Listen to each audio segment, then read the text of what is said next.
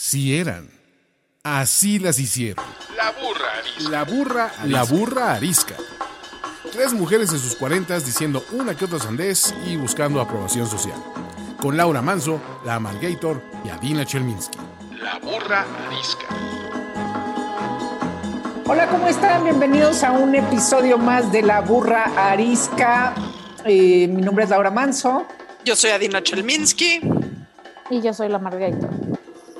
Y bueno, pues hoy, eh, por, si, por si en todos los episodios de La Burra Arisca les habíamos parecido eh, convencionales o poco convencionales, hoy vamos a hablar de un tema tan polémico como, como importante, ¿no? Y para eso, pues la verdad es que, eh, ¿quién mejor en México que Regina Tamés? Exdirectora de Gire, consejera feminista. Gire, para quien no lo sepa, es una organización que, que, tiene como misión lograr una transformación cultural a través de la exigencia reproductiva. Y solo quiero decir algo, vamos, sí vamos a hablar del aborto, pero quiero decir algo, o sea, damas de entrada, escúchenos, quédense un ratito antes de decir, no, ya le voy a pagar, eh, creo que es importante porque, a ver, yo entre más leo, este, pues creo que uno puede eh, tener un criterio más amplio de las cosas, ¿no? Y aquí no vamos a querer convencer a nadie, sino queremos informar. Entonces, los invitamos a quedarse eh, un rato en la burrarisca y a eso, a, bueno, lo importante quizá entonces sea eso, debatir. Bienvenida, Regina. Hola, muchas gracias. Me encanta estar aquí con las tres. Bueno, pues eh, te preguntábamos, Regina, si habías hecho tu tarea previo a empezar a grabar. Y la primera parte de la tarea eh, no era estudiar tu tema, tu tema te lo sabes perfecto. La primera parte de la tarea era traernos una pregunta incómoda para comenzar el programa.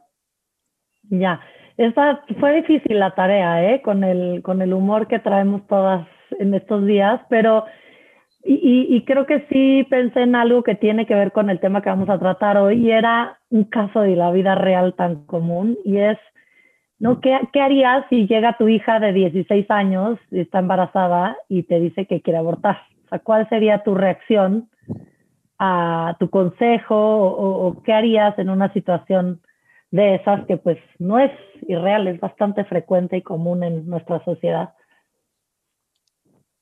Digo, a mí no me queda la más mínima ni remota duda de qué haría.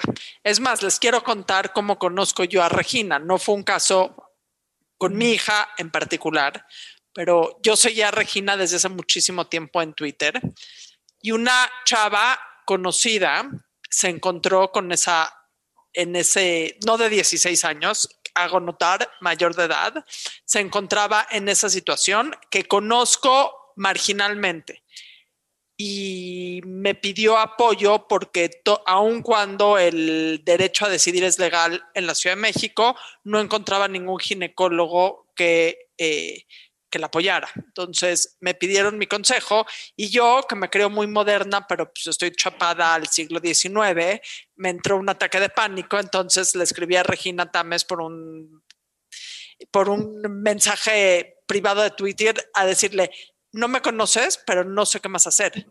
Y eh, me encausó de la manera correcta. Entonces, me queda claro, porque te voy a decir qué pasa. Creo que si tu hija de 16, de 18, de 24 años llega a decirte que está embarazada y que quiere eh, perder, o sea, quiere acabar con el embarazo, la pregunta no es si lo va a hacer o si no lo va a hacer. La pregunta es si lo va a hacer de una manera segura, en donde no corra riesgo su vida, o lo va a hacer de una manera en donde se puede poner en riesgo. Y ante esa situación no me queda la más remota duda de qué hacer. Me robaste mi respuesta. Bueno, o sea, me uno a la tuya. Mi hija tiene 16 años y lo primero que me que pensaría si me dice eso es, puta, algo hice bien porque vino conmigo a pedir ayuda. ¿No? O sea, ese es el, el, primer paso, o sea, que nuestros hijos sepan que siempre pueden recurrir a nosotros cuando la caguen, que van a tener que pagar consecuencias cuando las hagan, pero, pero que sepan que pueden recurrir a nosotros, porque a mí lo que más me preocuparía, antes de que aborte o no aborte es que se muera en el proceso de abortar o no abortar, ¿no? Y en segundo lugar, pues sí, yo me queda clarísimo también qué haría. Creo que una niña de 16 años es una niña que va a estar teniendo un hijo, ¿no? Este, creo yo, en mi caso particular. Yo, eh, yo no tengo una hija de 16, pero tengo una sobrina de 14. Y si llegara y me dijera, estoy embarazada, previo antes de, bueno, tal vez sí, con un deseo o no de abortar, yo le diría, yo le recomendaría este, y le diría cuáles son las posibilidades para que justo tuviera claro el panorama y tuviera y, tendría una plática así de con eso, lo que hizo Adina es, no muy bueno, buscar a alguien que sepa del tema, no solo lo que sabes tú, hablarlo y, y que se tome la decisión que este que finalmente que ella quiere, pero la claridad es, pues, ¿qué, qué, qué vida puedes tener, ¿no? Cuando todavía ni siquiera eres independiente a nivel económico y no tienes, ni siquiera el, tu cerebro ha terminado de madurar, que termina de madurar a los 21. Y tus o sea, los 21 termina de madurar tu cerebro. ¿Qué hijo puedes criar siendo este, alguien con un cerebro que todavía ni siquiera es maduro? No sé, y, y creo que sin duda también le diría aborta. ¿Tú, Regina? Sí, yo coincido con las tres. Creo que primero eh, sí, me sentiría muy contenta de que hubo la posibilidad de acercamiento y que hay la confianza. Creo que eso es increíble y es lo que todas las mamás buscaríamos. Y la segunda, eh, que, sí, como, como que quitarle el tabú y que, se, que, que en esa confianza estén incluidos estos temas que no son raros, no son confidenciales, sino que hacen parte de la vida diaria. Creo que es parte de lo que hemos fallado como sociedad, poder hablar de qué es un aborto, cómo se puede hacer en condiciones seguras, qué es una opción, sin duda no la única, y creo que quitarle ese estigma es parte de lo que queremos lograr y ustedes están logrando con este programa. Más allá de si estés a favor o no, creo que conocer toda la información y el panorama completo es lo que nos va a hacer a nosotras, a nuestras hijas o a quien sea, pues tomar las decisiones que mejor convengan para nuestra vida. Y creo que hemos cerrado garrafalmente en eso porque es, no hay información y es como mal visto estar preguntando cuáles son tus opciones reproductivas. Y creo que ahí justo hay un montón de embarazos no deseados y, y quien quiera reconciliarse con su embarazo a una corta edad, sin duda no tengo ningún problema, pero que sea el aborto visto como un procedimiento médico me parece importantísimo. Entonces, su equipo. No, y aquí pasó algo muy chistoso, porque cuando yo me encontré en esta situación, a la primera persona que le hablé fue a mi ginecólogo. Y mi ginecólogo lo que me dijo es, no te metas. O sea, a un persona, una persona médica le dije, no voy a, no te metas. Volteate y no hagas nada. Y a mí nada más falta que me digan volteate y no hagas nada para que yo diga, tenemos que hacer. Y llegamos, o sea, llegamos a ese punto en donde en ningún medio en donde se toca el tema del aborto hay opiniones regulares. O sea, creo que no hay ningún tema político y feminista, bajo la definición que quieran, que cause tanto escosor como el aborto puedes tener, o sea, lo que separa el movimiento feminista muchas veces es esta opinión en torno a el derecho a decidir o no el derecho a decidir, que hay quien póngale el adjetivo que sea. Entonces, tú ahorita dijiste algo, eh, hay que entender el panorama y la pregunta que te quiero hacer yo, ¿cuál es el panorama de el aborto en México? Eh, a ver, es, es complicado porque como sabes, México somos un país federal y entonces no hay una legislación solamente, sino que hay 32, ¿no? Cada entidad federativa tiene su propia normativa que dice cuándo el aborto puede ser o no punible, o sea, es decir, que si lo haces, eh, puede tener una consecuencia desde trabajo social, trabajo, este, terapia psicológica, que ahorita si quieren hablamos de eso, eh, o incluso prisión, ¿no? Entonces, depende en dónde estés parada, o sea, si eres de Querétaro o estás en Guanajuato o en Baja California o en la ciudad, pues varía, lo cual es una locura porque las personas tendríamos que tener el mismo derecho, no importa dónde estés parado, dónde naciste. Pero en México es así, entonces lo único que es, digamos, igual para todas las entidades es que el aborto por violación es legal. Y creo que eso no es cosa menor, porque ahorita hablábamos de algo eh, que para nosotras eh, podría ser increíble que alguien se acercara con nosotros, nuestra hija, pero lo cierto es que en México un porcentaje alto de embarazos no deseados tienen que ver que son consecuencia de violencia sexual y de violencia sexual no de, de necesariamente de alguien desconocido, sino las tasas de embarazos por violación del tío, del papá, del abuelo, es algo de todos los días, ¿no? Y ahí sí, eh, la información que teníamos en Gire de todas las mamás o las propias niñas que hablaban desesperadas, eh, pues no, no, me parece una emergencia que hay que atender y que por eso es importante que se sepa que el aborto legal es legal por violación en este país. Entonces, Incluso no necesitas el, acompañamiento de, un adulto ni de tu padre, madre o tutor, que fue una pelea que todavía no está del todo zanjada, pero que antes se pensaba que tú como niña de 14 años a fuerza tenías que ir con tu mamá o tu papá, cuando muchas veces era el propio papá el que te había violado. Entonces, ¿cómo le vas a decir a él o incluso a la mamá que probablemente va a defender al papá? Entonces, hay una serie de circunstancias que de verdad parecen una tragedia, pero pasan todos los días en todos los rincones de nuestro país. Y por eso me parece que... Es una tragedia.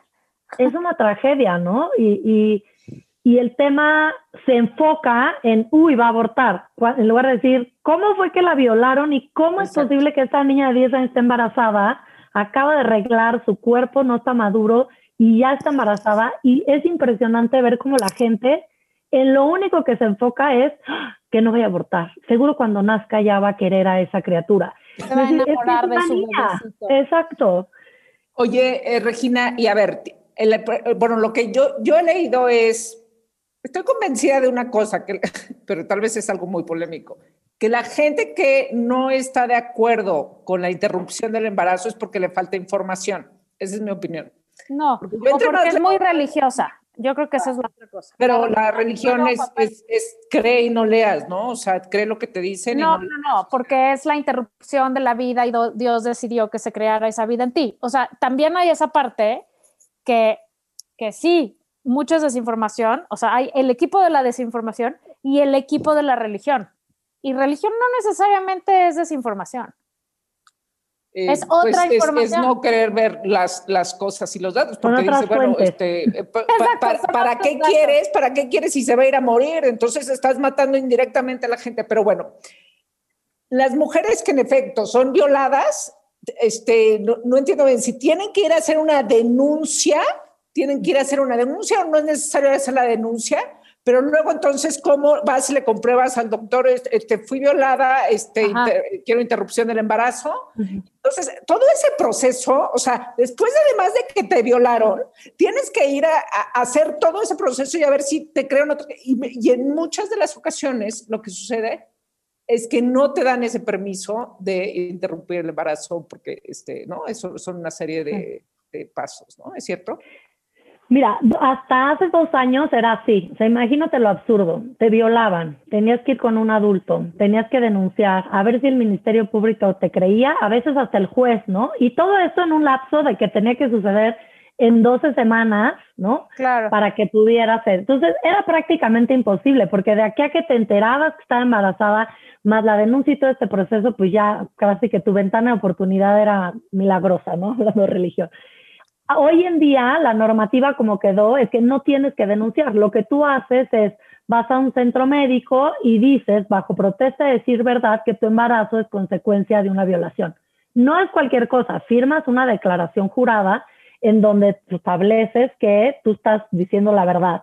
Esto para que los médicos que van a darte el servicio queden también protegidos, porque si se llega a saber que tú mentiste, entonces a ti es a la que te pueden denunciar porque hubo un aborto que no era, digamos, acorde a la ley. Entonces, eso es, digamos, importante, pero lo cierto es que te podrás imaginar que muchas veces, y es lo más frecuente, que es lo más triste, que cuando llegan y dicen quiero un servicio de aborto tal, lo primero es, pero ¿por qué ya lo pensaste? ¿No? Lo que hablábamos del convencer que esto es algo que sucedió porque Dios quería, lo cual yo creo que hay gente religiosa que podrá, podrá decir que no, pero también tratar como médico de convencer a alguien de una decisión que legalmente está autorizada a tener, pues es no ser un buen funcionario público y además que el Estado no se va a hacer cargo del cuidado de esa criatura cuando nazca, ni de los estudios de la chica que parió. Entonces es un círculo vicioso, ¿no? Entonces, eh, sin duda el Estado tiene la obligación de decir, tienes todas estas opciones, lo puedes dar en adopción, puedes reconciliarte con el embarazo, puedes abortar, pero si la chica dice que quiere abortar, el Estado está obligado a proporcionarle ese servicio sin denuncia y sin que nadie lo tenga que autorizar, ni el juez ni el nadie. Ahora, ¿qué pasa? Esa es la ley, ¿eh? Sí. Sabemos que en México la ley es el punto de partida de la negociación. A partir de la ley empezamos a, a, ver qué. Ahora, ¿qué pasa en los casos que no es aborto? Eh, que no es, perdón, que no es, que no es violación. Ah, sí, ya no les acabé de dar el, contexto, ¿no? La verdad es que así por cualquier razón, sin que le tengas que decir a nadie, eh, solamente en Oaxaca y la Ciudad de México hasta la semana 12, ¿no? Hay excepciones que puede ser un poquito más avanzado de las 12 cuando es por violación, cuando está en riesgo tu salud, cuando hay una malformación incompatible con la vida. Eh, pero esos solos, o sea, si estás en la Ciudad de México o en Oaxaca, estás mucho más protegida, pero no tienes que justificarle a nadie la razón ni haber tenido que ser víctima de violación. En el resto del país depende, entonces, eso que decía, si tu salud está en riesgo, no sé, si tienes un cáncer o alguna enfermedad que el embarazo puede hacer que tu salud empeore o incluso te mueras, si el feto tiene malformaciones incompatibles. Entonces, lo cañón es que tienes que saberte la legislación de tu estado, tú, el médico con el que vas a ir, y luego ojalá que quiera cumplir con la norma. Entonces, Claro, la norma es importantísima y da un paraguas de protección, pero yo creo que lo más importante es trabajar en lo cultural y en informar a la gente. Cuanto más mujeres exijan ese derecho, pues va a ser más difícil que incumplan con la norma. Pero como hay todo este estigma y no se quiere hablar, pues es mucho más fácil que si no se cumple con la norma, pues como cualquier otro caso, hay una impunidad enorme y nadie paga las consecuencias más que la niña que está embarazada o la mujer. ¿Tú tienes números de, de, qué tanto las mujeres, yo había leído hace un par de años, Regina, que justamente eran las, hacían, creo que era el financiero que hizo una encuesta, que si las mujeres estaban de acuerdo con, con la interrupción del embarazo, no, bueno, más bien hombres y mujeres, y quien más no estaban de acuerdo eran las mujeres. Sí, soy malísima con los datos como buena abogada, pero las, las encuestas, digamos, que, que yo había visto, sí, obviamente eran mujeres, pero es interesante, ¿no? Es como cuando las jueces mujeres o las juezas mujeres son las más duras en casos de divorcio y tal. Hay como, como un tema de para ser valorada, pues hay un estándar que es el masculino, que hay que cumplir con él para que seas valorado en la sociedad. Entonces yo creo que tiene que ver por ahí, pero por otro lado, pienso que los hombres no tendrían ni que opinar de este tema, o sea, en términos de qué debería de ser la política y la legislación. Absolutamente. Absolutamente. qué bueno que sean las mujeres las que opinan, habrá que hablar con, con, con mayor, digamos, eh, otra vez claridad, pero, pero no sé qué digan hoy las, las, las cifras. Lo que sí sé también es depende qué edad, a quién le preguntas y en qué estado.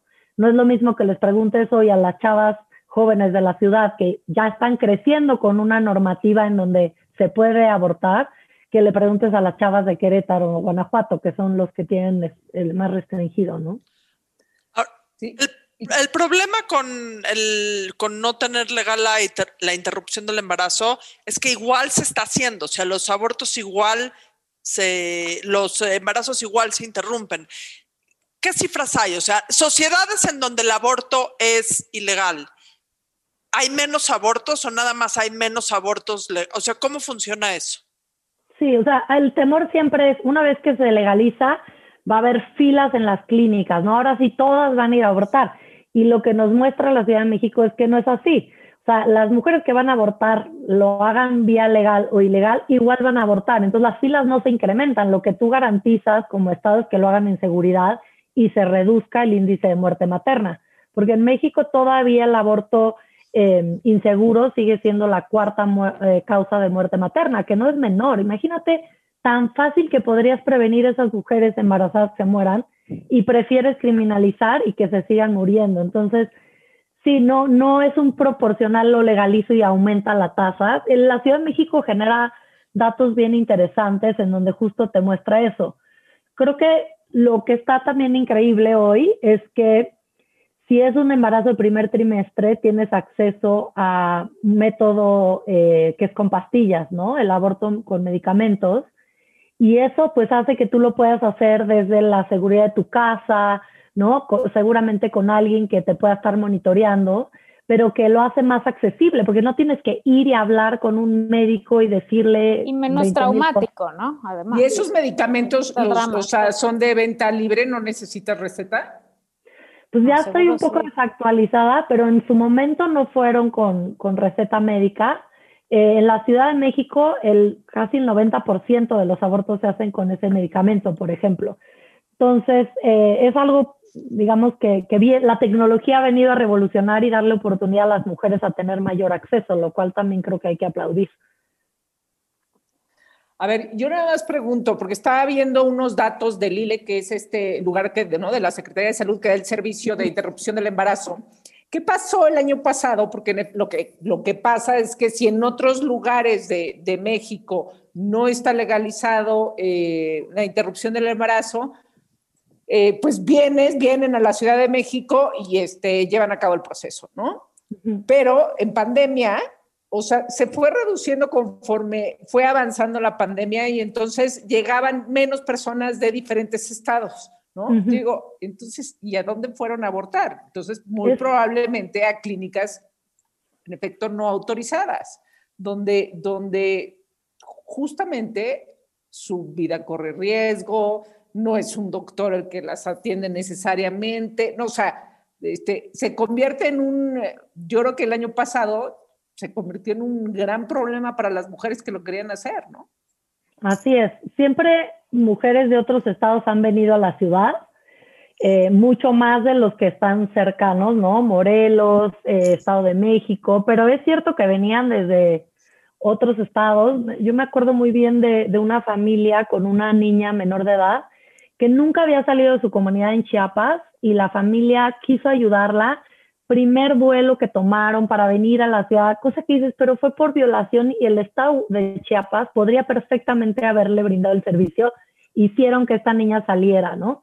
Imagínate, como tú dices, ahora en pandemia, ¿no? Yo creo que ahí sí, que qué bueno que hay cada vez más información del aborto con medicamentos, porque la, la imposibilidad de viajar ha ocasionado pues que haya mucho más embarazos que no se pueden terminar cuando no son deseados. Y, lo cual es eso, estar encerradas en tu casa con el agresor, ha de haber incrementado los índices de aborto. A mí lo que más me parece importante de, de por qué sí tiene que ser legal, aunque respeto las creencias religiosas, no las entiendo, pero las respeto, eh, es el tema de si estamos todas en el tren de las mujeres, en donde las mujeres tenemos que tener equidad e igualdad de género y mismas oportunidades y mismas de todo, pues eso empieza con poder pinches decidir qué pinches hacemos con nuestro pinche cuerpo, ¿no? O sea, ¿cómo crees que vamos a poder estar en igualdad de circunstancias con los hombres si de entrada estamos sujetas a lo que en muchos casos muchos hombres decidieron que es la ley, ¿no? Entonces, ese es para mi gusto, la, primera razón por la que el aborto tiene que ser una decisión única y exclusivamente de, cada mujer que está en ese momento, en ese día, en ese lugar, con ese embarazo. Porque hoy puedes mm. decidir abortar ese niño, bueno, no quiero decir niño, pero quieres interrumpir ese embarazo y mañana quieres no interrumpir el otro. O sea, yo pienso que el tema del aborto es que es una cosa tan absolutamente eh, precisa, ¿no? O sea, porque es en ese momento particular de esa mujer. Y, y entonces no puedes decir esto siempre sí o siempre no. Tienes que dejar que esa mujer decida qué es lo mejor para ella y esa posible persona en ese momento de su vida, ¿no? Pues, ¿Cómo chingados vamos a avanzar si de entrada nos, nos dicen, no, no puedes? Por la razón que sea. Y mientras nos morimos en el camino, porque ¿qué crees? La mayoría de las mujeres, sobre todo en casos así, o muchas, somos como Adina, que basta que nos digan, no puedes, mija, para que digas, ah, no, mira cómo sí, güey. Entonces van a ir a encontrar maneras de hacerlo y se van a morir en el camino o van a tener secuelas por toda la vida o se van a quedar, van a quedarse este, estériles. O sea, no es nada más te mueres. Pueden pasar muchas otras cosas en el camino, ¿no? Que salgan mal. Pero justo creo que el aborto, más allá de que es súper controversial y, polémico, es el indicador más claro de qué tanto una sociedad cree que las personas somos iguales independientemente de si eres hombre, mujer, no binario. en el momento que tú como sociedad le quitas la agencia a más de la mitad de la población de decidir algo tan personal y tan íntimo, pues te habla de que el rollo de la igualdad es discursivo. ¿no? O sea, creo que esa es la situación de México. Si México tiene tanto interés en de verdad garantizar que todas las personas tengan los mismos derechos, tendrías que empezar por decir, va, confío en que las mujeres o las personas que pueden embarazarse pueden decidir qué es lo que más les conviene en su proyecto de vida. Pero no hay esa confianza y eso es lo único que demuestra que seguimos siendo un pinche país sumamente machista. ¿No? Porque bueno, empezando por el señor presidente que dice que hay que hacer una encuesta a ver si las, este, a ver si quieren eh, llevar a cabo esa, esa legislación. O sea, ¿cómo? Esa, esa decisión es personal, no, no es, no es el resultado de una encuesta. Si van a, si una encuesta va a decidir mi vida personal, ¿de qué me estás hablando? No estamos respetando los derechos humanos.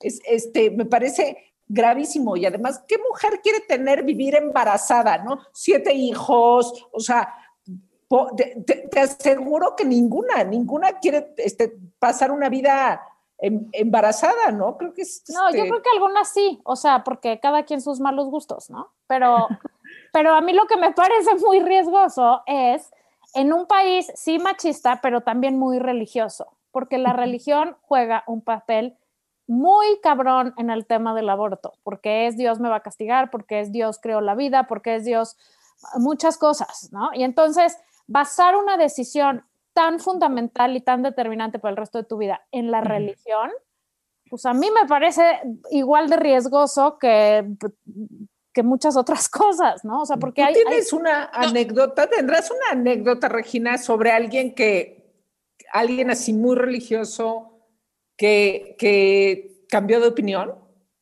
en algún punto? Digo, no sé si ayuda, pero yo estuve toda mi vida en el colegio Miraflores, entonces te podrás imaginar que tengo muchos círculos en donde esto no, no jala.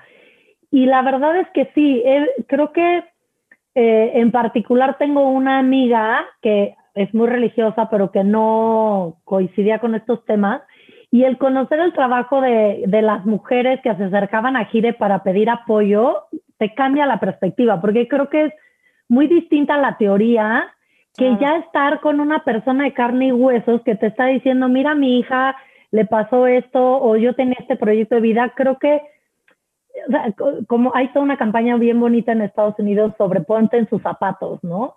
que, que, que, al final lo que trata es de decir, bueno, tú puedes tener tu visión personal, pero tú no puedes imponerle tu visión. Y eso es lo que, o sea, o sí, ¿no? Una, una amiga mía podría decir, pues es que así es, y soy religiosa, y eso es vida, y es una persona. Eh, la pregunta siempre para mí es, está bien, pero el Estado, ¿por qué impone esa visión? O sea, lo que te tiene que dar es opciones, y si, si está prohibido, ¿no? El problema es que a quienes quisiéramos abortar me imponen una carga incluso hasta ser considerada criminal. En cambio, si lo dejas abierto, nadie te está diciendo que embarazada tienes que abortar. Y, creo que eso es, la, eso es lo, lo, fregado de tener un Estado en donde lo único que le importa es la popularidad y como la gran mayoría es religiosa, pues mejor nos quedamos con que las mujeres son brutísimas y no pueden decidir, que lo diga la mayoría o, o no. Entonces sí, es terrible. Yo quiero jugar al abogado del diablo aquí un momentito.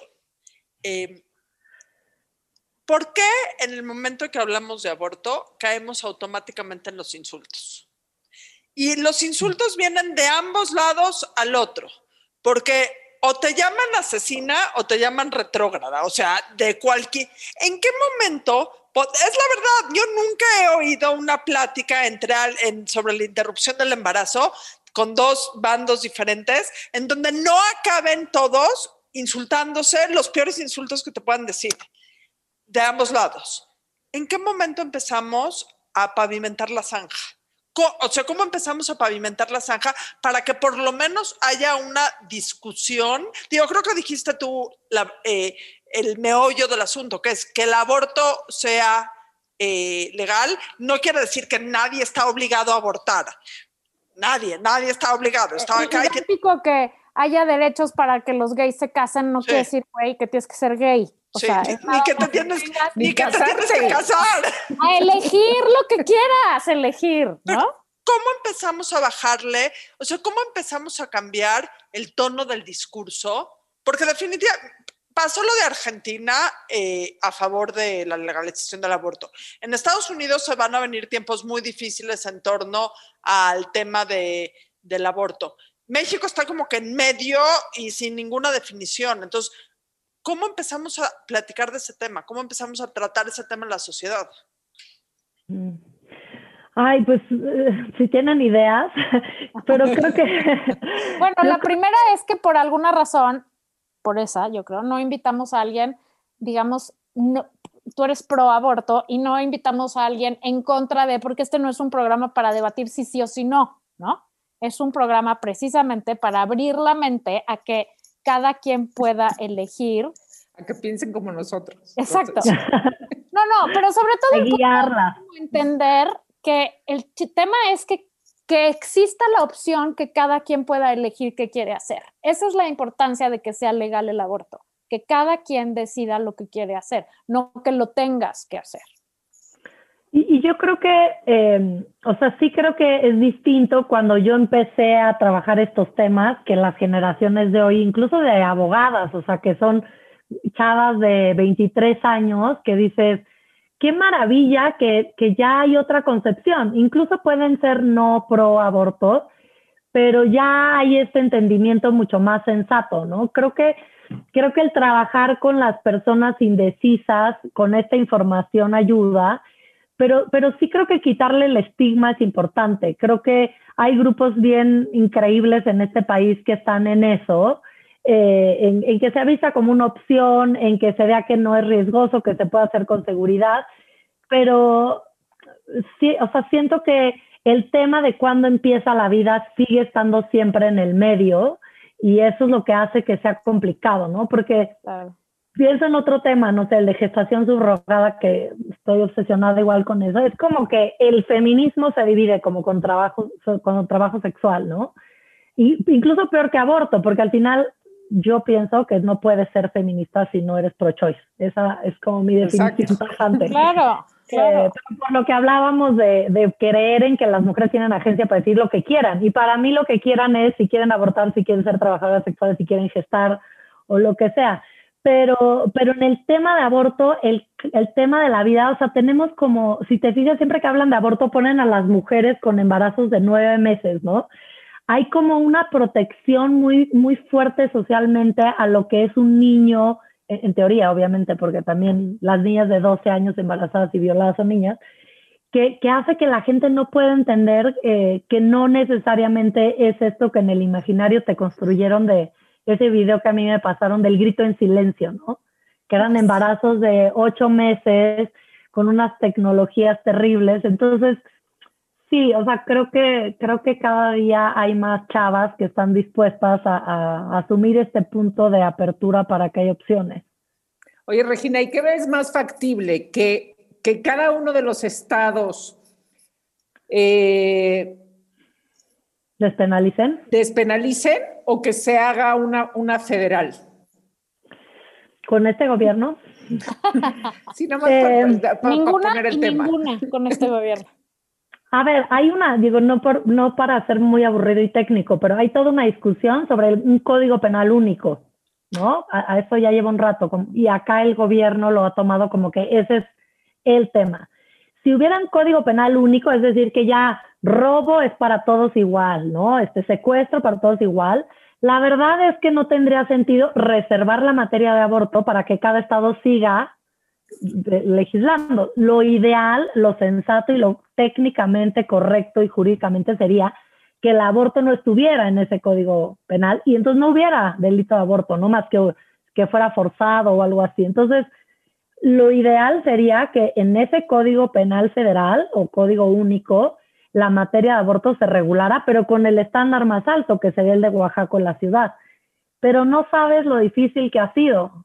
Justamente lo que se dice es la materia de aborto se va a quedar fuera, porque son tantos intereses y tanta gente metida opinando, Pero- opinando sobre nuestros cuerpos finalmente. Ajá. Pero ¿qué intereses puede haber? O sea, entiendo que si vas a legislar sobre medio ambiente, los que hacen carbón y, y Llantas, petróleo sí. y plástico tengan intereses creados. Pero Sí. ¿quién chingados, perdón, tiene un interés en el tema de la interrupción del embarazo? Es en se- o sea, la pregunta es en serio. O sea, ¿a quién? Who Sí, cares? sí, ¿a quién- Político, ¿en qué ¿no? les Político. afecta? O sea, ¿en Es qué político. chingados les afecta? Sí. Es una cosa de popularidad y de van a decir que soy demasiado progre y, y no, y soy del PAN, güey. O sea, ¿cómo voy a promover esto si soy del PAN? O sea, es que el Código Penal Federal, este único, tendría que, se vota, digo, no vamos a entrar en cosas de técnica legislativa, pero se vota en cada una de las entidades. Imagínate el trabajo político para poner ese código máximo ahí, todo el mundo de acuerdo, y que no se apruebe en las entidades por el tema aborto. Lo más fácil es saco aborto, Claro. lo arreglamos y se aprueba. Pero sí es, impre- o sea, yo sí creo, sin querer ponerme radical, pero hay una obsesión por el feto muy cañona en nuestro país, ¿eh? O sea, la gente está obsesionada con proteger al feto, mucho más que con acabar con los feminicidios, con la violencia sexual. No, el feto es una, un, un tema de adoración muy fuerte. Sí, sagrado. Oye, cuéntanos por favor cómo una niña del Miraflores vino a dar hasta aquí. O sea, ¿cuál es tu historia? Qué divertido. Eres una rebelde. Apa- aparte les quiero decir algo. Estoy viendo aquí eh, los nombrecitos que todos tenemos en Zoom y por primera vez en la historia en un Zoom que tengo, Regina tiene especificado su bien. identidad de género. Se dice Regina Tames, ella, she, her, hers. Te felicito. Es la primera vez que lo veo. Estoy pensando cómo voy a cambiar el mío. El mío va a decir la Margator, it. Exacto. O sea, it, no it de comer. Bueno, it y it. Las dos, It, a it. las dos. No, o sea, entonces sí es una, sí es una convicción de cuerpo completo, básicamente. Sí. Pues tengo que, que no darme todo el crédito. eh, la verdad es que hay una reflexión en donde estoy trabajando sobre la importancia de la identidad y, y- y creo que el, el Zoom ha sido como una manera de presentarte y por eso incluyen los pronombres, por eso la mitad están en inglés, porque mi trabajo no está aquí en México. Pero ha sido, es muy interesante y yo creo que es parte de lo mismo, ¿no? Como romper este esquema de lo no binario para mí ha sido increíble que, que, que siento que del Miraflores acá, como dices. No sé, no sé cuál es mi historia, la verdad es que, o sea, no, no, no sé si agradecerle a las monjas, creo que justo tanto a Los traumas. Terrazón, Los traumas. Claro. pues como que te hace justo ir a buscar, ¿no? Eh, y pues salir al mundo después de la prepa y ver que lo que aprendiste pues fue súper valioso. Yo tengo un grupo de amigas que adoro de esa escuela, pero también te das cuenta que vives una burbuja del privilegio, del estereotipo, de la homofobia, de la xenofobia, que no quieres ser parte de eso. Creo que no es tan difícil, o sea, no me doy crédito porque me parece que una vez que conoces el mundo real, estarías mal si no te no, no quieres justo darte para el otro lado, ¿no? ¿Qué hacemos? Platicar de, Nos tomamos un cafecito. platicar de la burbuja. No, no, o sea, ¿qué hacemos? O sea, ¿cómo te mueves? O sea, ¿cómo nos movemos? ¿Ha- ¿Hacia dónde estamos caminando? ¿Y cómo hacemos para zanjar la brecha, para empezar a... exi- O sea, se va a quedar siempre una legislación en el Distrito Federal y el resto del país. Eh, o sea, ¿qué podemos hacer? ¿Podemos hacer algo? Ay, yo creo que sí, o sea, yo creo que ahora en las elecciones que vienen, perdón, pero, o sea, es esta, este tema de, eh, de quiénes son nuestros representantes, a mí me parece increíble que no tengamos ni idea ni quién es, ni cuáles son sus posturas y que todas quieran llegar al poder sin sacrificar que se pongan su pañuelo verde y no sé, me, me, me parece que hemos sido muy tibios en la exigencia a quiénes son nuestros representantes en, en digo, en, los legislativos, porque es finalmente por donde tiene que pasar. Eh, y este tema de la esperanza que algunas teníamos en Morena, en que hay gente súper chida adentro y feministas, sí, pero al final están felices ahí en el poder y avanzando otros temas que no son menos importantes, pero este es tan igualito que el PRI, el PAN y todo lo que podríamos ver. Y me parece que hacernos de la vista gorda y, y no, digamos, levantar la voz y denunciarlo, yo creo que es momento. Yo ahí sí, a las nuevas generaciones las admiro porque van con todo, ¿no? Y creo que hay mucho que aprenderles del entusiasmo, la energía y decir, pues sí, no hemos logrado lo que queremos, pero se logró Oaxaca, se ampliaron las causales, ya no se necesita la autorización de las mamás y los papás. no se ha perdido todo, pero no es suficiente y exigir la morena me parecería básico. Ya hice mi, mi, mi cosa comercial política. sobre todo digo, no votar por morena me parecería básico, pero bueno, eso es otro tema. Ah, o sea, no, pero aquí hay un tema no, pero con el pan tampoco lo vas a lograr. o sea, ¿el pan qué? El otro día vi la, el otro día vi la lista de estatutos del pan. O sea, a mí me pega por todos lados. O sea, o sea, por mujer, por tener el pelo rosa y por judía. O sea, no me salvo de ninguna de, de, ninguna de ellas. Entonces, ¿cuál es? Y si, si hay una alianza de Va por México, estos intereses mucho más conservadores, pues quedan como los la voz cantante en la agenda. Pues nadie se echa el, nadie se echa el, el no, porque no te va a sumar, exacto, porque no te va a sumar este followers. O sea. Yo, yo, tengo otra idea, porque siento que efectivamente de aquí a esas elecciones no va a haber gran cambio en todo esto. Yo más bien pienso en eduquemos a estas generaciones nuevas que vienen para que cuando sean ellas las que por las que haya que votar, eh, sea gente que ya traiga en su DNA y en su cabeza, en su chip, en todos lados, estas cosas de que de igualdad de género, de equidad de género, de, de, libertad de decidir, de educación sexual, volvemos a lo pinches mismo, güey. O sea, también cuántas chavitas que en el privilegio que pueden usar anticonceptivos y no embarazarse por no querer ir a hablar con sus papás, se embarazan, güey. Y claro que esas mismas chavitas privilegiadas, aunque las mamás sean de la vela perpetua, van y abortan, güey. Lo que pasa es que lo hacen en secreto y le pueden pagar a un médico que lo haga y no se mueren, ¿no? Pero es la hipocresía y el doble estándar de yo estoy en desacuerdo aquí con la cookies corcuera y todas, pero si es a mi hija, entonces sí voy y le pago por abajo porque eso sucede, ¿no? Entonces, yo, yo pensaría, ¿qué hacemos? Educar, educar a nuestros hijos y a nuestras hijas, ¿eh? O sea, porque los niños tienen que tener la mismita información que las niñas. Porque, porque aparte en el momento que no hablas de aborto tampoco hablas de anticonceptivos. Claro. No, pues claro. Es que quienes están en contra de uno sexual. es... Es educación sexual, claro. A ver, es pecado mortal coger antes de casarte. Digo, ya, perdón, y decir coger ya me fui al infierno. Al infierno, ¿sabes qué? Nos va, vamos a poner un ya más atrás. Hay que ponerle un Es, es, pecado mortal coger antes de casarte y es un milagro divino coger después. a ver, para empezar, se supone que coger era para procrear nada más. O sea, ya el que lo hace por gusto, también al infierno. Ni modo, palomeamos todas a Daiva. Todas. más siendo mujer. Pero además resulta que luego esas personas que, que, son las que más, este, más antiabortistas son, son las que más tienen casos, ¿no? Exacto, eso es lo que te digo. Son las que entonces más fingen que aquí no pasó nada y, y, este, por otro lado, eh, el asunto de la doble moral es una cosa tan destructiva. entre más privilegio, más hipocresía.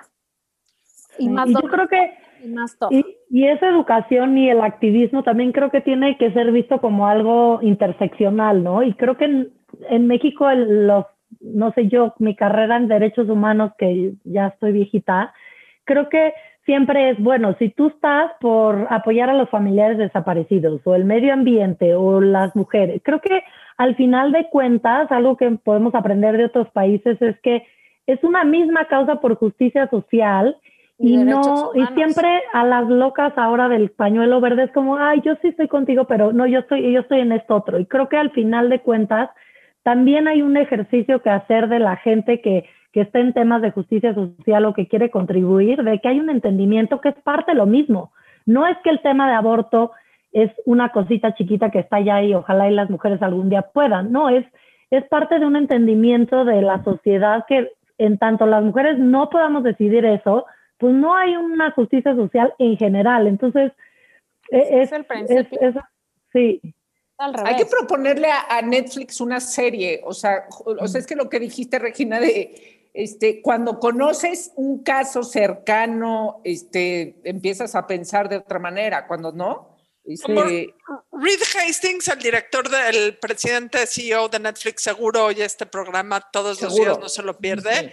Please, please, Mr. Netflix, hagan una serie, háblenle a, la- a Laura y le organizamos entre todas. Exacto, nuestro deseo. Pero sí, la verdad es que si tú te pones a buscar buenos eh, documentales y tal, tampoco es que haya muchos. Y lana para el otro lado hay un montón. Pues también si tú lo que estás viendo siempre es que es maravilloso embarazarte, lo divino que es tener un bebé, y eso es, la cultura no va a cambiar nunca. Y lo otro nada más es un drama de la que no quiere abortar y está tachada en la sociedad. sí, no, Y hay que cambiar esos paradigmas.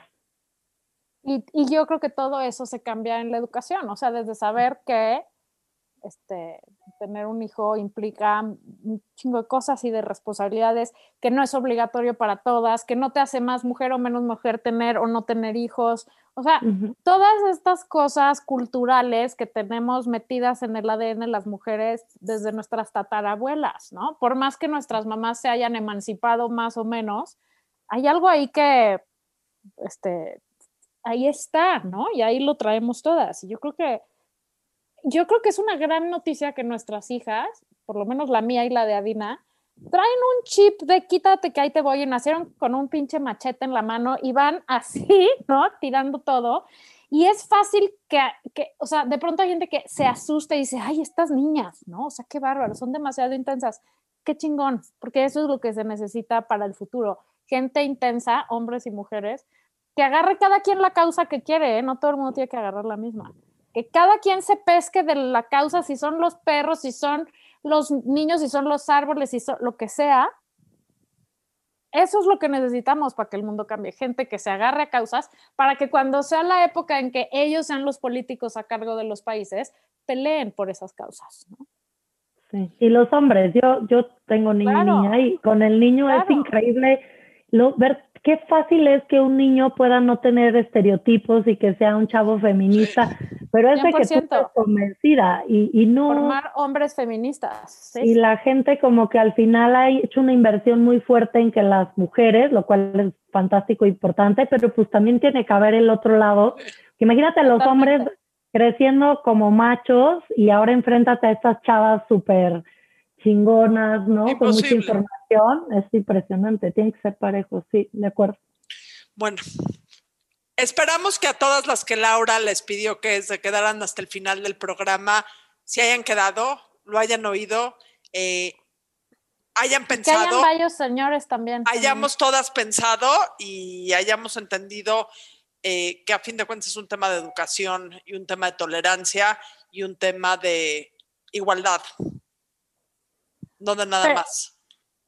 Es- correcto. Y esperamos también, Regina, que sepas muy bien quién tiene ondita para que nos digas. Venga. Ah, eh, o sea, es que no sé si entendí bien la pregunta, pero estoy este, muy obsesionada desde hace ya mucho tiempo con Sí, Alexandra entonces sí Ocasio. Sí, sí, tiene toda la ondita del mundo. Toda. toda la ondita del Toda la mundo. ondita. ¿verdad? Es inteligente, es joven, fresca. Yo pienso, cuando, no sé, como que me encantaría poder tener una legisladora aquí en México que dijera, wow, la quiero oír, quiero ver sus TikTok, su Instagram, su Twitter. No es alguien que al final de cuentas Imagínate ha el hit entendido. que sería. Sí. Hay, hay tanta necesidad de, de un personaje así en la política. Imagínate el hit que sería. O sea, dijeras, bueno, pues es que hay 10 opciones, hay muchos No. legisladores a los cuales seguir y estás así dándole like. Ajá. Sería un hit esa construcción del personaje. Como estoy segura que Alexandria también nos oye, Alexandria, ven a México y postúlate, por favor, a lo que quieras. Yo creo que más rápido se va a postular. alguien. Se va a postular una niña que conozco que vino al jueves de chelas la semana Ah, sí, pasada. esa va que vuela. Oh, Esa bueno, sería esa, una esa va con perfecta. todo. Esa es una. Te digo, trae su machete. Sí. Bueno, O sea sí, que- ella me parece que tiene toda la onda en todos los sentidos y me, me encanta. No me canso de escucharla, ni de verla, ni de nada. no, me encanta. Es Regina correcto. tus redes sociales, tus redes sociales antes de irnos. Ay, este, estoy en Twitter, pero ya ni me sé mi, espera, eh, que dos segundos que se me abre. No me lo sé. ¿Cómo? Soy Regina, Regina, arroba Regina Tamés con S, T-A-M-E-S. ¿Ya Regina no Tamés. tuiteas tanto o qué? No, ya no. Ando muy aburrida desde que empezó la pandemia. Pero voy a empezar otra vez, No, no se aburra. No, no, no, se- no nos abandones en la causa. Sí. Gracias a todos. Muchísimas gracias. Me encantó Ay, estar gracias. con ustedes. Gracias. Adiós. Esto fue La Burra Arisca. La burra arisca. La burra, arisca. arisca. Tres mujeres en sus cuarentas diciendo una que otra sandez y buscando aprobación social. Con Laura Manso, La Amargator y Adina Chelminsky. Una producción de Antonio Sempere para finísimos.com. La burra arisca.